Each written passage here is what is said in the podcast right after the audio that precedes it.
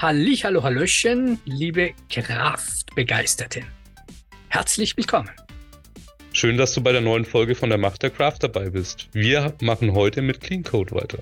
Aus welchem Grunde solltest du dein Code so verständlich wie möglich machen? Und welche Praktiken und Methoden helfen dir dabei, das zu erreichen? Darüber wollen wir heute sprechen. Für dich und für alle, die mit deinem Code arbeiten dürfen. Erörtern wir das Warum und das Wie auf dass dein Code noch besser wird. Los geht's. Die Macht der Kraft arbeitet für dich.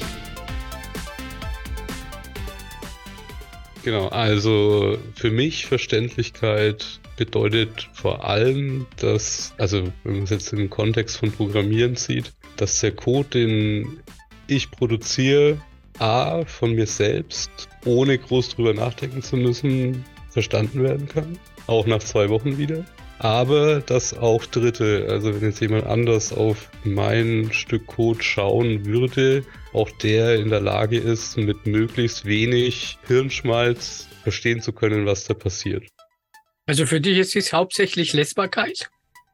Versteht das nicht richtig? Nur, nicht nur Lesbarkeit in dem Sinne, sondern eben auch, dass man ne, sich jetzt nicht fragt, hä, warum hat denn der das so gelöst?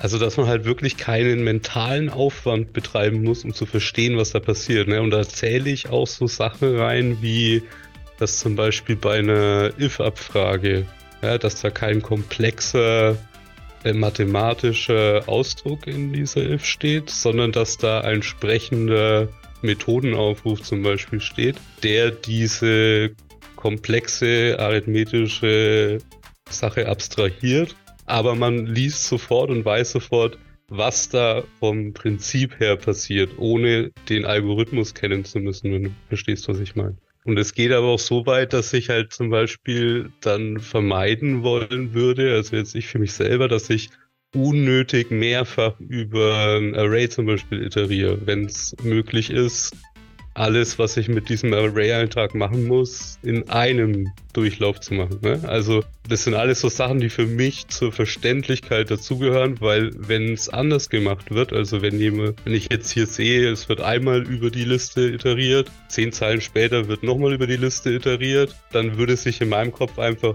automatisch so die Frage stellen, warum iteriert man da jetzt zweimal drüber? Und das ist genau dieser mentale Aufwand, den ich vermeiden würde, wenn ich verständlich programmieren will. Mhm. Was für mich das so alles bedeutet, ist im, im Großen und Ganzen geht es bei Verständlichkeit in meinen Augen darum, es, wie du sagst, mir, mir selber und andere leichter zu machen, der Code an sich zu verstehen, aber auch die Intention, die dahinter steckt. Und, und das Warum. Warum machen wir die Sachen so, wie wir sie machen und dass es halt einfach ersichtlich ist oder so ersichtlich wie möglich. Natürlich, ein gewisser Aufwand wird immer zu betreiben sein, ne, aber dass die Menschen es so leicht wie möglich haben zu verstehen, was diese Code macht, warum es so macht und wie es funktioniert, ohne jetzt zwei Wochen Aufopferungsstudium hier betreiben zu müssen. Das ist für mich was Verständlichkeit des Codes ausdrucken soll. Ich glaube, da sind wir sehr, sehr nah aneinander. Mhm. Ja, das sehe ich auch so. Und warum ist das überhaupt wichtig? Ne? Also, was bringt mir das? Oder mir oder andere? Was bringt meinem Team, wenn also, wir halt entsprechend verständlich.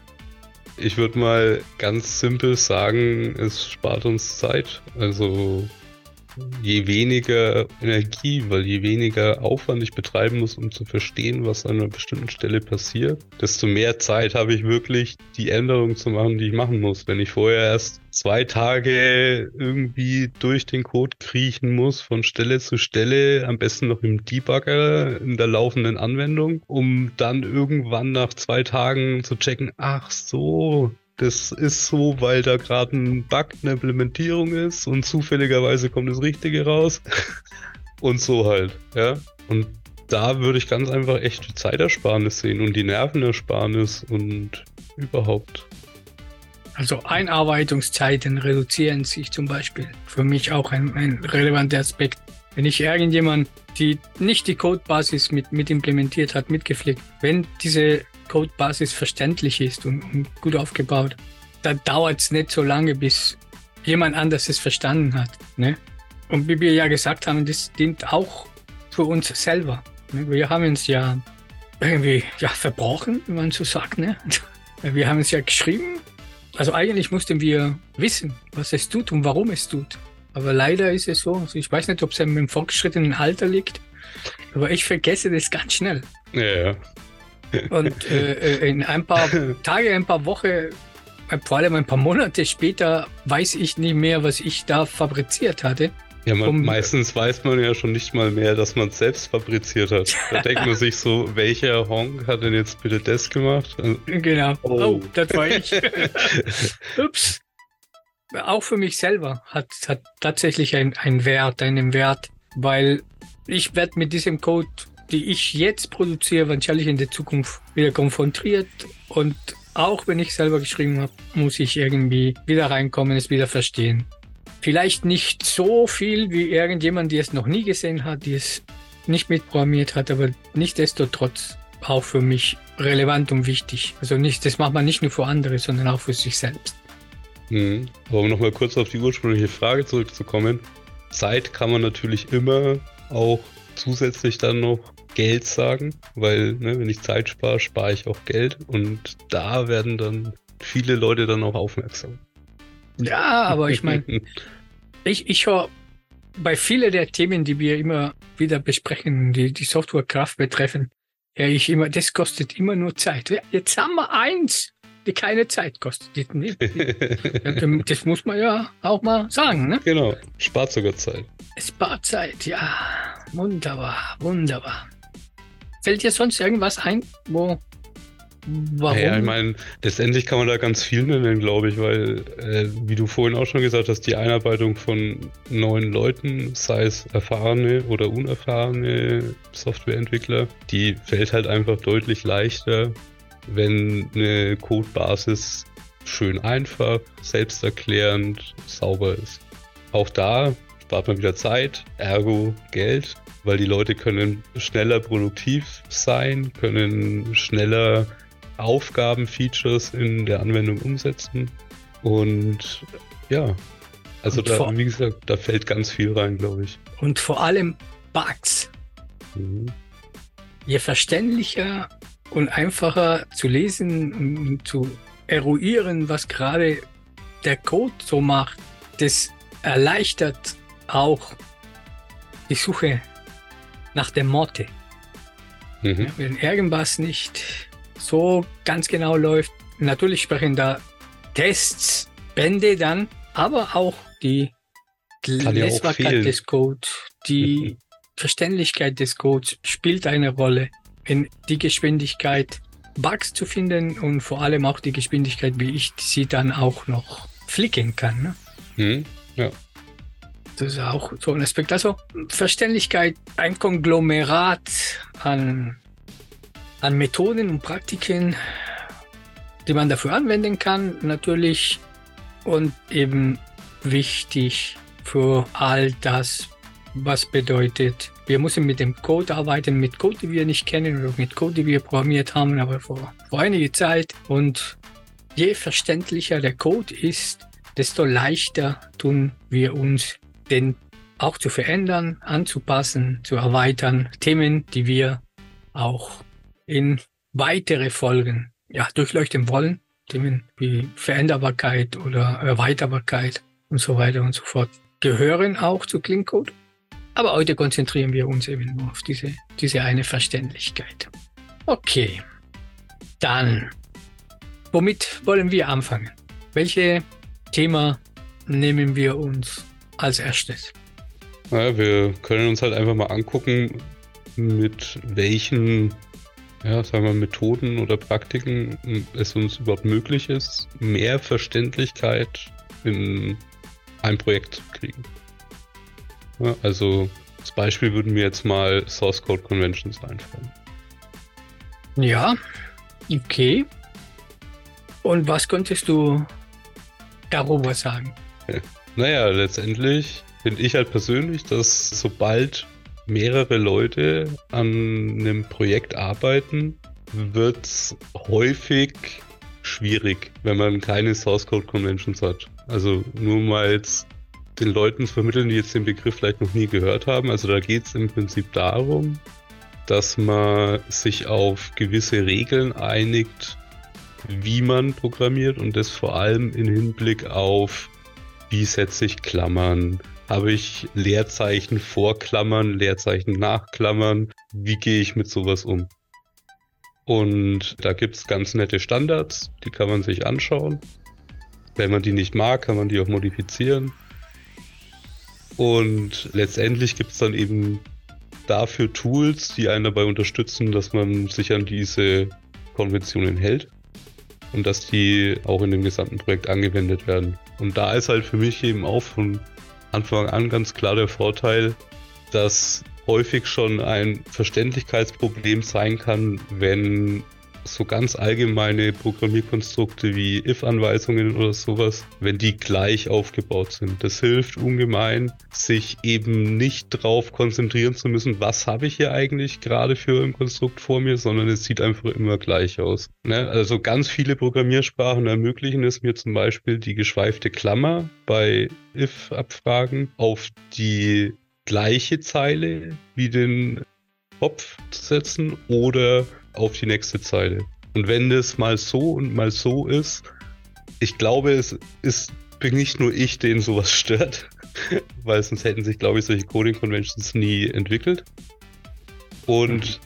da gibt es halt ganz viele Stellen im Code, wo solche ganz allgemeinen Vereinbarungen, wie man ja auf Deutsch sagen würde, helfen, den grundsätzlichen Lesefluss schon mal zu optimieren in der Hinsicht, dass man weniger mentale Leistung aufbringen muss, um überhaupt das Gerüst des Codes zu verstehen. Mhm.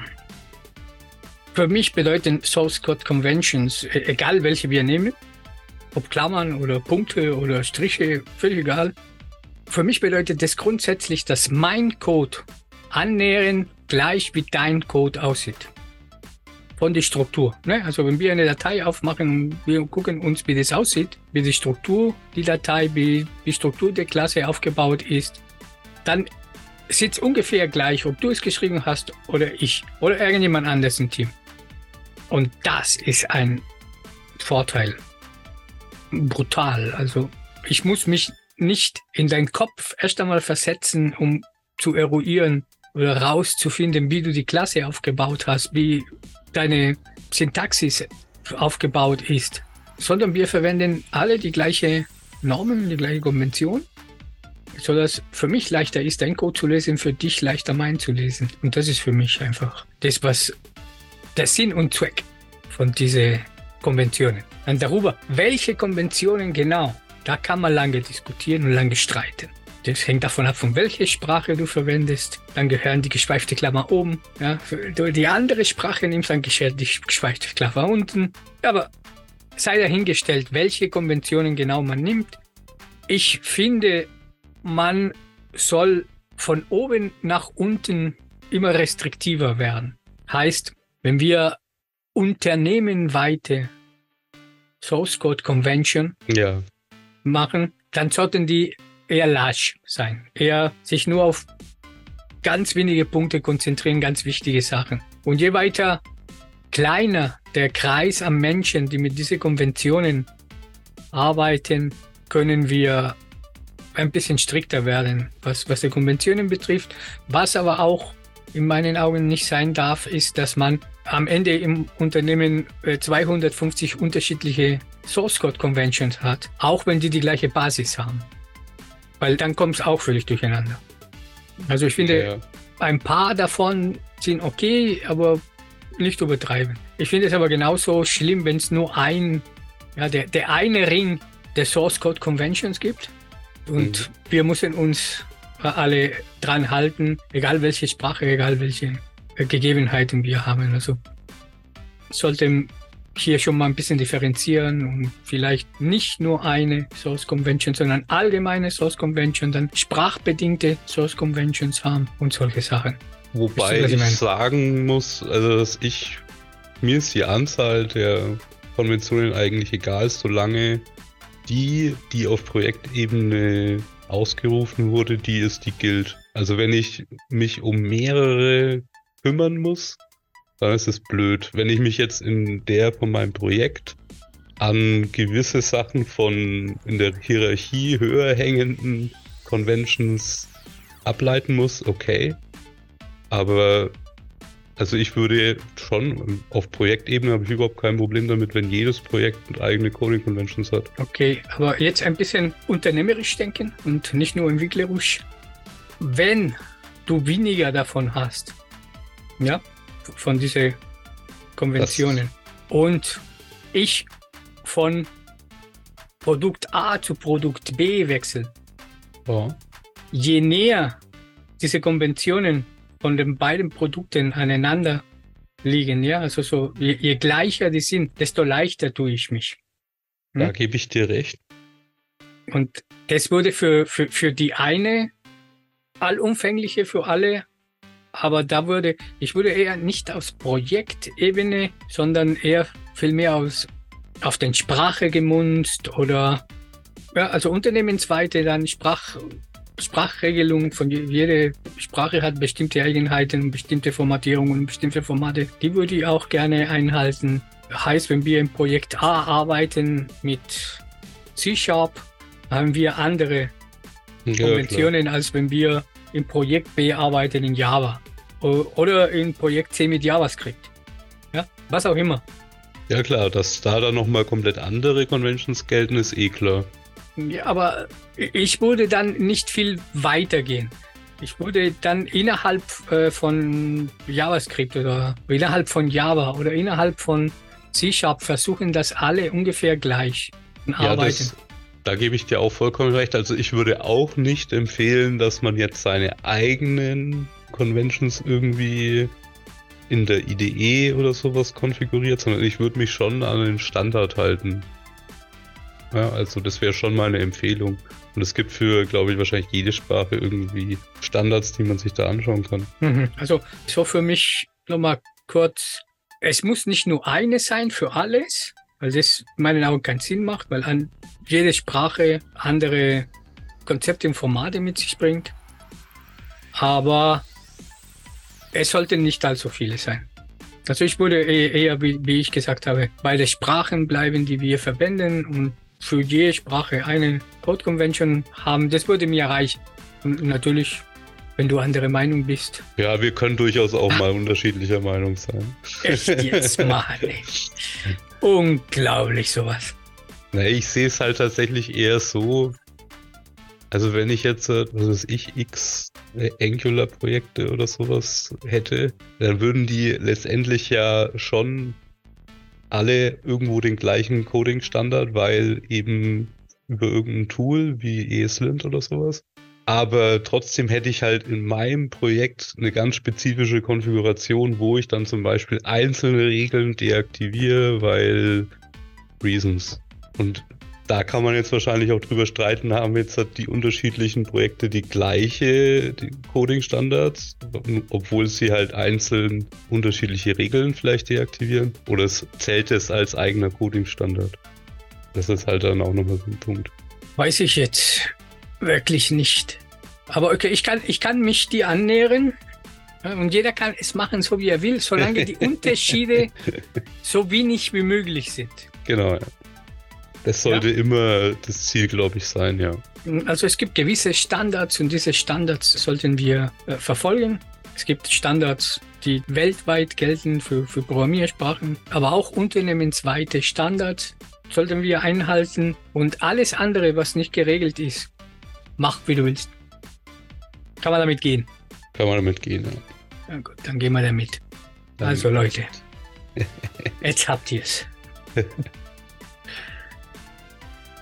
Code Conventions sind wichtig, weil es es leichter machen, dass wir den Code von anderen Kollegen und Kolleginnen verstehen können und äh, lesen können, weil ungefähr die gleiche Struktur immer herrscht. Das ist für mich der, der wichtige Punkt. Der wichtige Punkt für dich? Ja, Coding-Standards. nee, einig, äh, schaut euch echt an, einigt euch auf gemeinsame Regeln. Ihr werdet sehen, dass das auch sehr viel andere Benefits wieder hat. Also ich habe das selber in dem Projekt gemerkt, wo wir immer das Problem hatten, dass wir extrem große Merge-Requests hatten, wo es extrem schwierig war, die eigentliche Änderung rauszusehen, weil die Leute es immer umformatiert haben. Also die haben an den Sachen gearbeitet und haben halt dann zum Beispiel statt zwei Spaces haben sie dann zwei, nee, statt vier Spaces haben sie zwei Tabs oder ein Tab als Einrückung gehabt.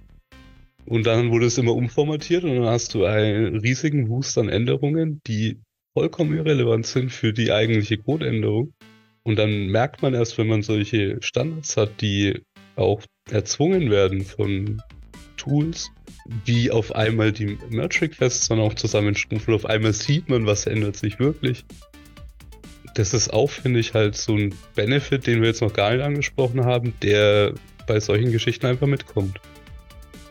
Wir könnten bestimmt noch sehr lange oder über Code-Konventionen reden, aber wir sollten vielleicht eine andere ja, Praktikmethode, die wir verwenden können. Und ich würde jetzt von unserer Liste ein paar überspringen und gehen auf das Thema Design.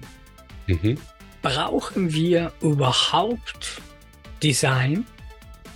Müssen wir ein, eine Designphase, wie, wie du erinnerst dich, ne, im Wasserfall, Analysis, Design, bla bla. Brauchen wir diese Phasen oder brauchen wir dieses, dieses Design?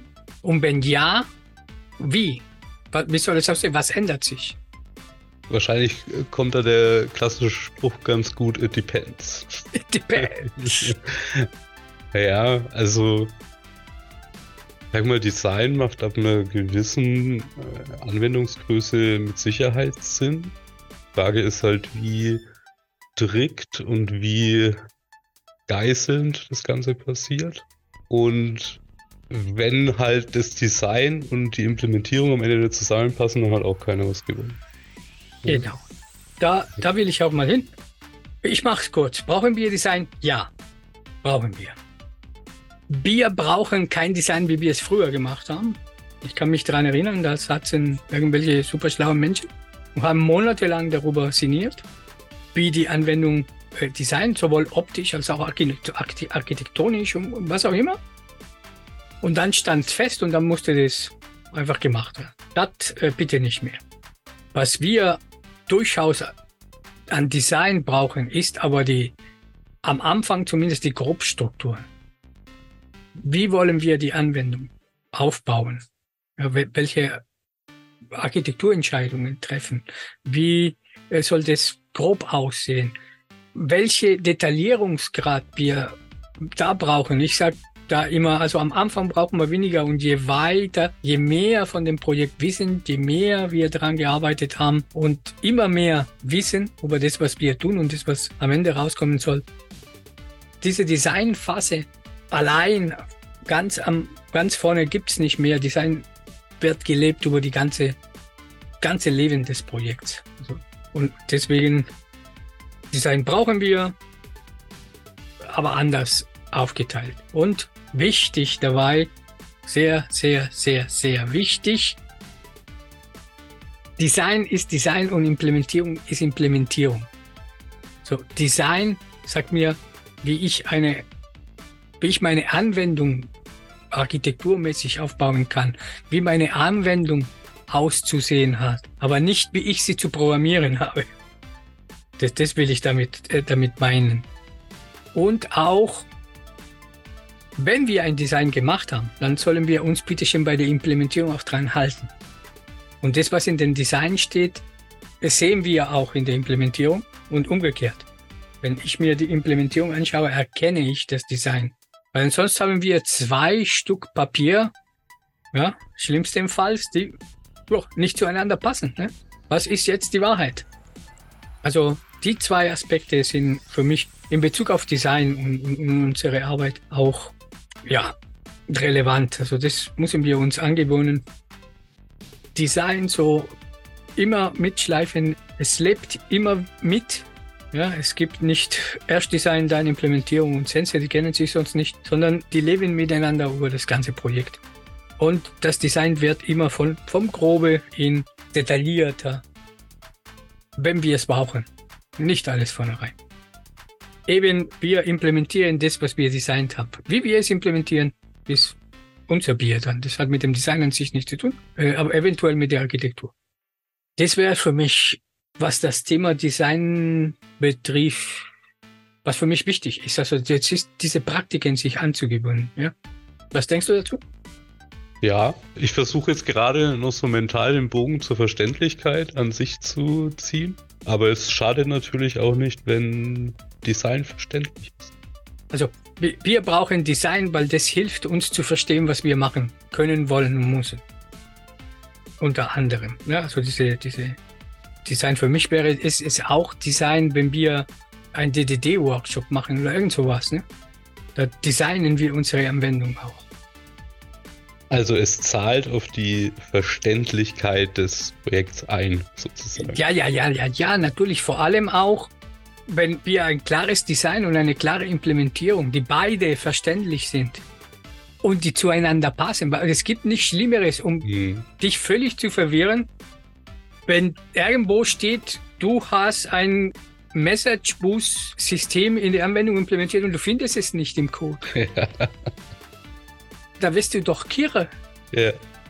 In dem Sinne hilft die Verständlichkeit, wenn die zueinander passen und das, was im Design steht, widerspiegelt sich in der Implementierung und umgekehrt. Macht einfach das Ganze verständlicher auch. Meine Ansicht zumindest. Mag ja sein, dass ich mich schon wieder völlig irre.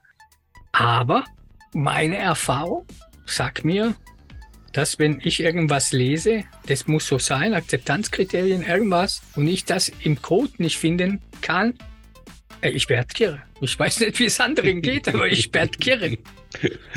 aber vielleicht ist es ja da und hat nur einen schlechten Namen, Alex. Das kann ja auch sein. Aber da, da kommen wir noch dazu.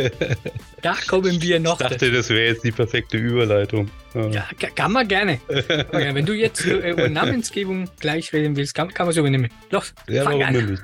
Ja, genau, weil letztendlich, es muss ja nicht heißen, nur weil ich etwas nicht finde in einem System, dass es nicht da ist. Vielleicht hat es einfach nur einen schlechten Namen. Also vielleicht heißt dein Messaging-Bus-System in der Anwendung halt einfach Database. Los Wochos. Ja, oder lass es, aber Los Wochos hätte noch weniger Schaden, als es Database zu nennen, wenn es ein Messaging-Bus-System ist. Und es ist jetzt, klingt jetzt alles sehr lustig und so, aber ich glaube halt schon, dass die Vergabe von Namen ist A, eine verdammt schwierige Sache. Von guten Namen ganz zu schweigen ist noch viel schwieriger aber auch so verdammt wichtig, weil das halt, finde ich, auf zum Thema Verständlichkeit einen riesigen Impact hat. Wenn ich schlechte Namen vergebe, macht es automatisch alles unverständlicher, als es vorher war. Und im Gegensatz dazu, sobald ich, wie jetzt vorhin in dem Beispiel schon erwähnt, eine sehr komplexe if-Abfrage, also if-Bedingung, die, wenn ich da mit den Augen nur drüber scanne, mir in sofort halt mentale Last aufzwingt, einfach mit einem guten Namen weg extrahieren kann. Und dann steht da halt einfach Get Quersumme auf dritte Wurzel von keine Ahnung. Ja. Aber das hat viel weniger mentale Last für mich, als wenn ich mhm. diese Formel vor mir sehe. Kognitive Leistung. Kognitive Leistung, ja. Also das ist das Wort, das ich die ganze Zeit gesucht habe. Was will ich mit dem, was will gleich ich gefragt. Dem, was will ich mit dem Mental die ganze Zeit? Ah ja, egal. Aber ihr wisst doch nicht, was ich meine. Also. Ja. Für mich ist Namensgebung, also alle anderen Themen, die wir heute hier besprechen werden, sind wichtig. Aber für mich ist Namensgebung, ich würde fast sagen, das A und O der Verständlichkeit. Ja, wenn ich meine Variablen nicht A, B, C, F und I nenne, sondern den entsprechenden Namen haben, dann kann ich beim Code lesen die kognitive Leistung, die ich einbringen kann, um zu verstehen, was da passiert, deutlich minimieren. Das muss unser Ziel sein, dass wir schneller und leichter verstehen, was da passiert und was da läuft. Das ist genauso wie der Beispiel, die du mit dem, mit den Funktionen, ja, komplexe Logik in eine Funktion packen, die Funktion einen entsprechenden Namen geben und dann die Funktion verwenden, anstatt die, diese Mega-Logik. Das gleiche mit Variablennamen. Wie gesagt, Variablennamen A, B, C, I, J. Uhu. Viel Spaß. Das ist ein klarer Fall von Obfuscation.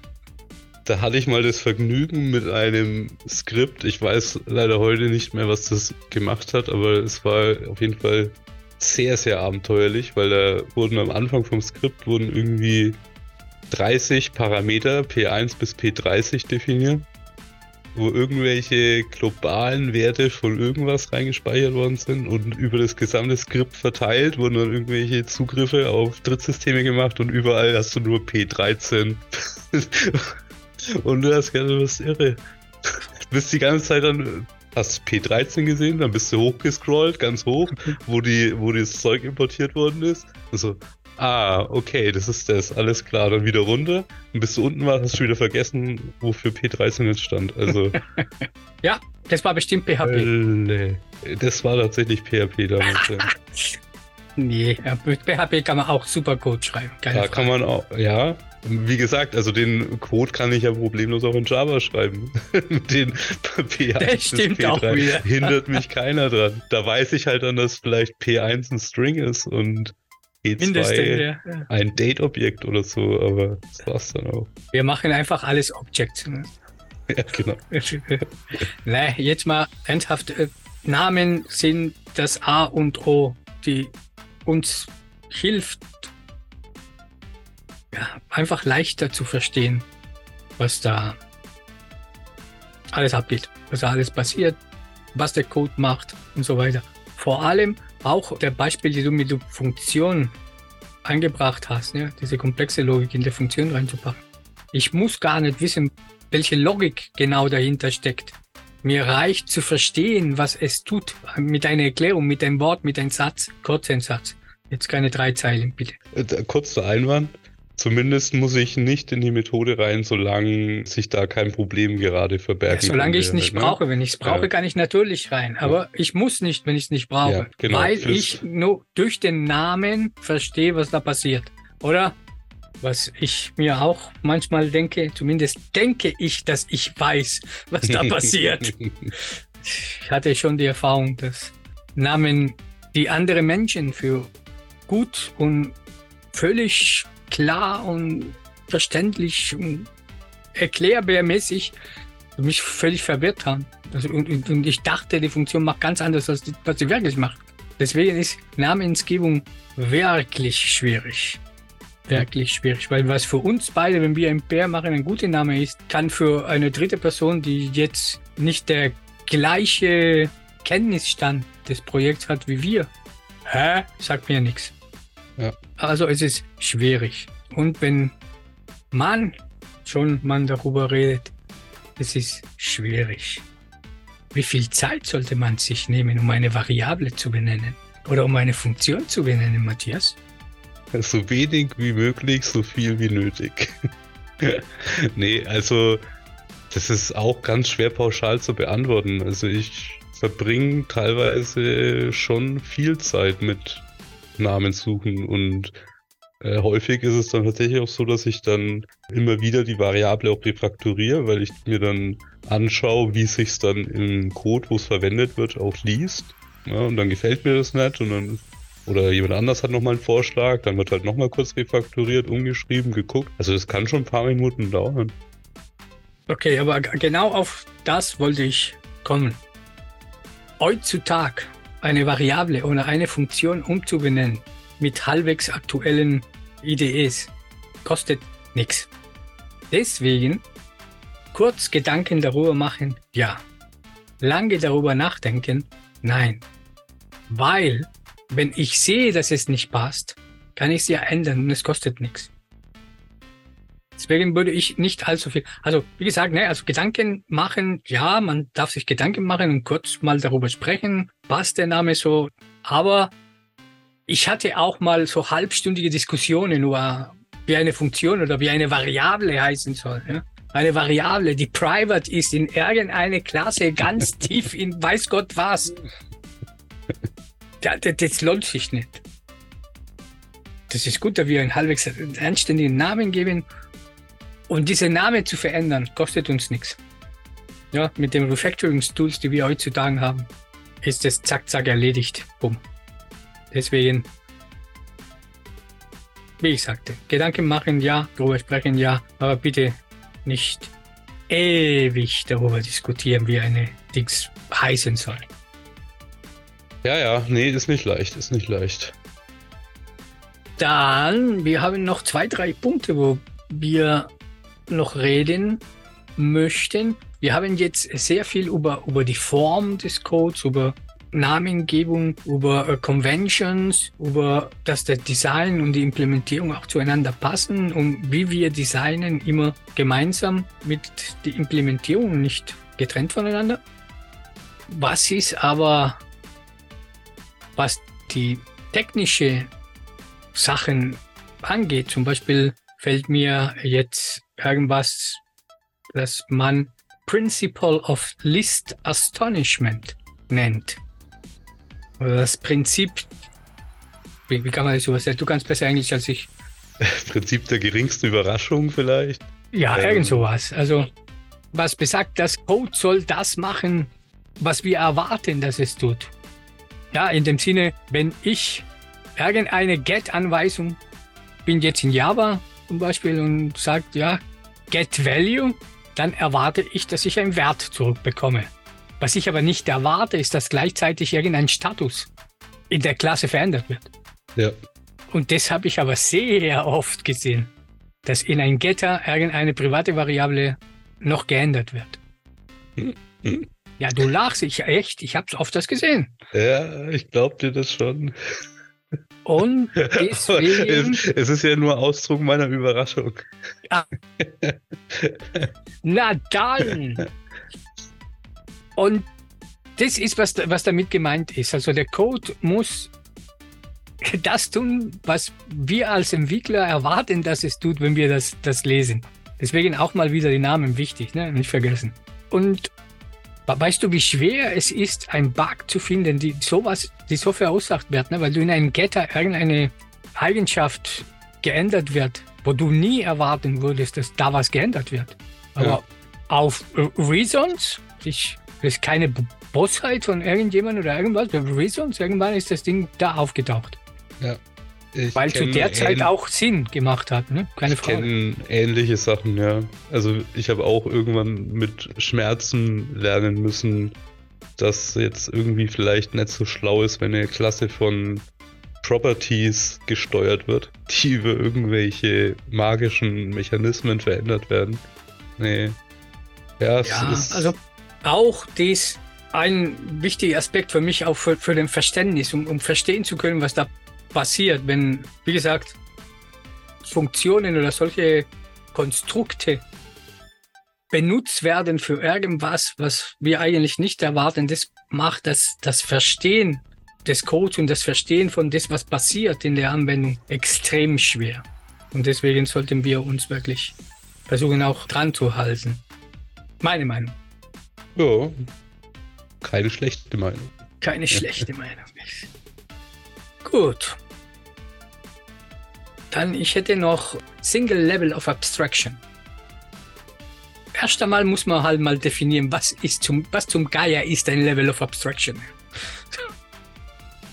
Ich kann das zwar nicht genau definieren, weil ich denke, wie du wohl sagst, it depends.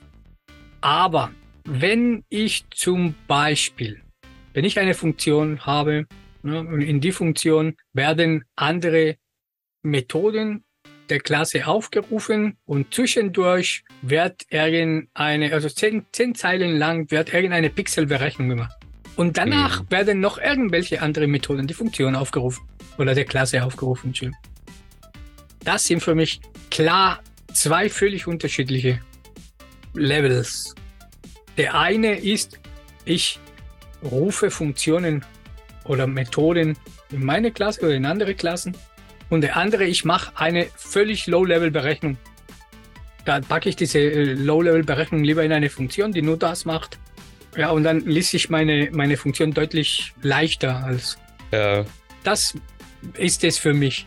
Natürlich kann man das auf, auf äh, sehr viele unterschiedliche Sachen anwende. Aber für mich ist das ein Beispiel von das, was, was mir in, in meinem Werdegang immer wieder ja, aufgetaucht ist und, mich verwirrt hat, weil du musst von, von einer Verständnisebene, ah ja, ich rufe Funktionen, mhm. ah ja, und ich weiß, was die machen, weil, warum weiß ich, was sie machen, Matthias?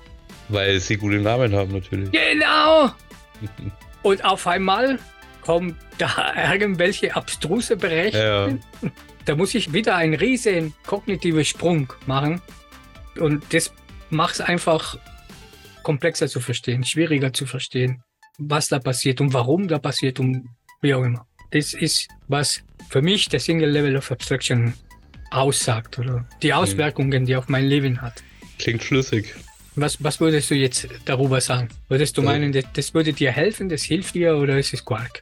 Natürlich hilft's. Ich finde nur tatsächlich, dass das ja auch durch ganz viele andere Prinzipien, über die wir jetzt schon geredet haben, ja eigentlich auch schon irgendwo abgedeckt ist. Ne? Aber mhm. es gibt halt jetzt dieses äh, Prinzip, das da irgendwo mal postuliert wurde und es ist auch okay. Okay, und wie gesagt, alles, was uns hilft, irgendwie die kognitive Leistung, die wir erbringen müssen, um irgendwas zu verstehen, zu reduzieren, dient eben dazu, unser Code und unsere Programme und unsere Anwendung verständlicher zu machen. Nicht nur der Code selber, sondern auch die Architektur kann davon profitieren. Und bevor wir zum letzten Punkt kommen, wollte ich was loswerden, ich völlig vergessen hatte. Natürlich gibt es sehr viele andere Prinzipien und Methoden, die wir auch später innerhalb von anderen Rubriken halt ansprechen werden, die auch dazu dienen, dass unser Code verständlicher wird. Weil besser strukturiert, weil besser veränderbar, weil besser erweiterbar. Wie auch immer. Ja, aber wir haben hier einfach nur ein, ein paar davon genommen, wo unsere Meinung nach tatsächlich der Schwerpunkt des Prinzips oder der Methode eben ist, diese Verständlichkeit im Vordergrund zu haben. Ne? Hatte mir völlig vergessen, Matthias, sowas zu erwähnen. Aber jetzt haben wir es. Dann kommen wir zum letzten Punkt. Das ist auch ein total interessanter Punkt, wo du, Matthias, bestimmt viel zu erzählen hast. Kommentare. Soll ich einen Kommentar zu abgeben, meinst du? Jawohl.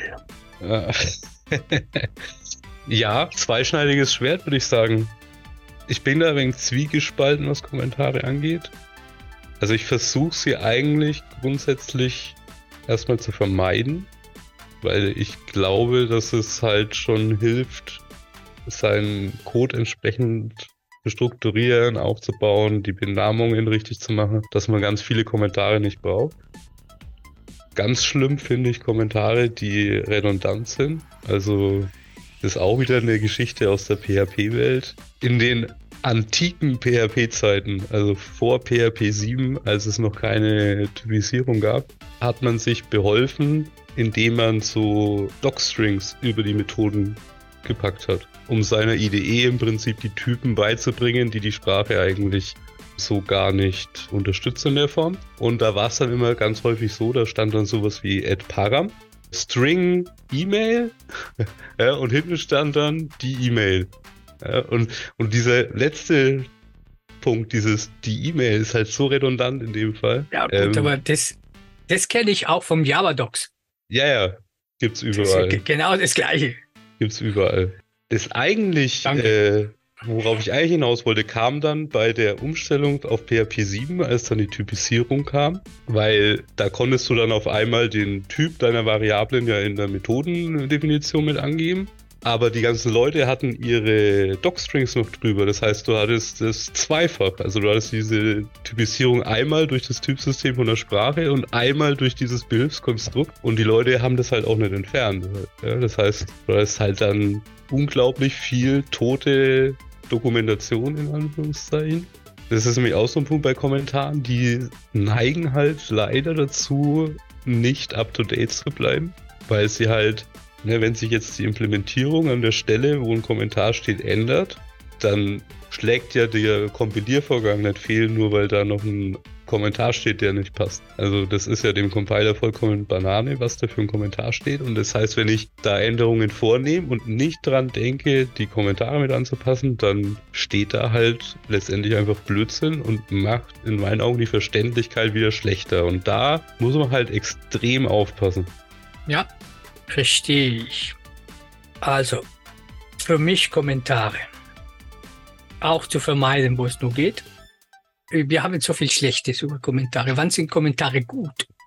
In meinen Augen sind sie dann gut, wenn sie eben zum Beispiel dabei helfen, eine Verwirrung zu reduzieren. Ne? Also soll zum Beispiel heißen, ich musste in meinem Code irgendeine Anpassung machen, wo jeder, der sie sieht, da weiß ich schon, der wird sich denken, was hat der Trottel hier schon wieder für Mist gemacht halt. Aber ich musste das so machen, weil keine Ahnung, in der Lib, in der Version, die wir einsetzen müssen, aus Grund XYZ, musste es an der Stelle so sein. Und da finde ich, ist ein Kommentar halt wertvoll, weil er dann diese, diese Reaktion, was hat er da schon wieder für einen Mist gemacht, sofort entschärft, weil man sieht, ah, okay, da steht ja der Grund.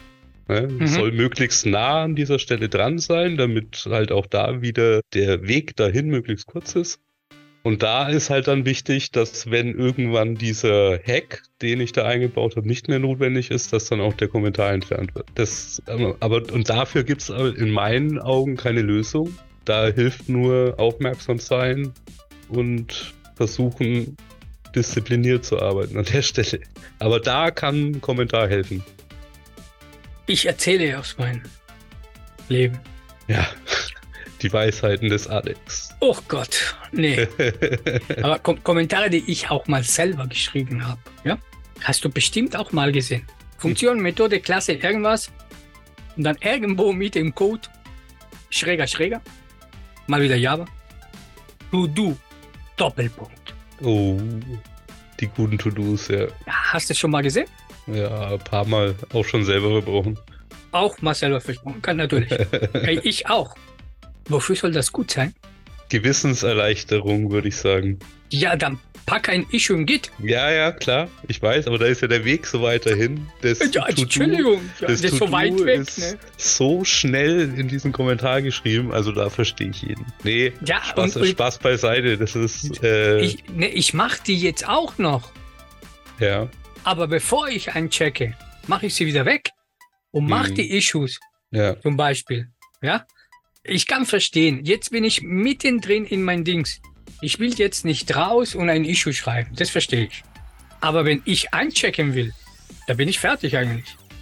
Da kann ich mir das, oh, ich weiß, ich habe zwei To-Dos mal geschrieben, da mache ich die zwei Issues, mache ich die To-Dos weg und dann kann ich meinen Code sauberer.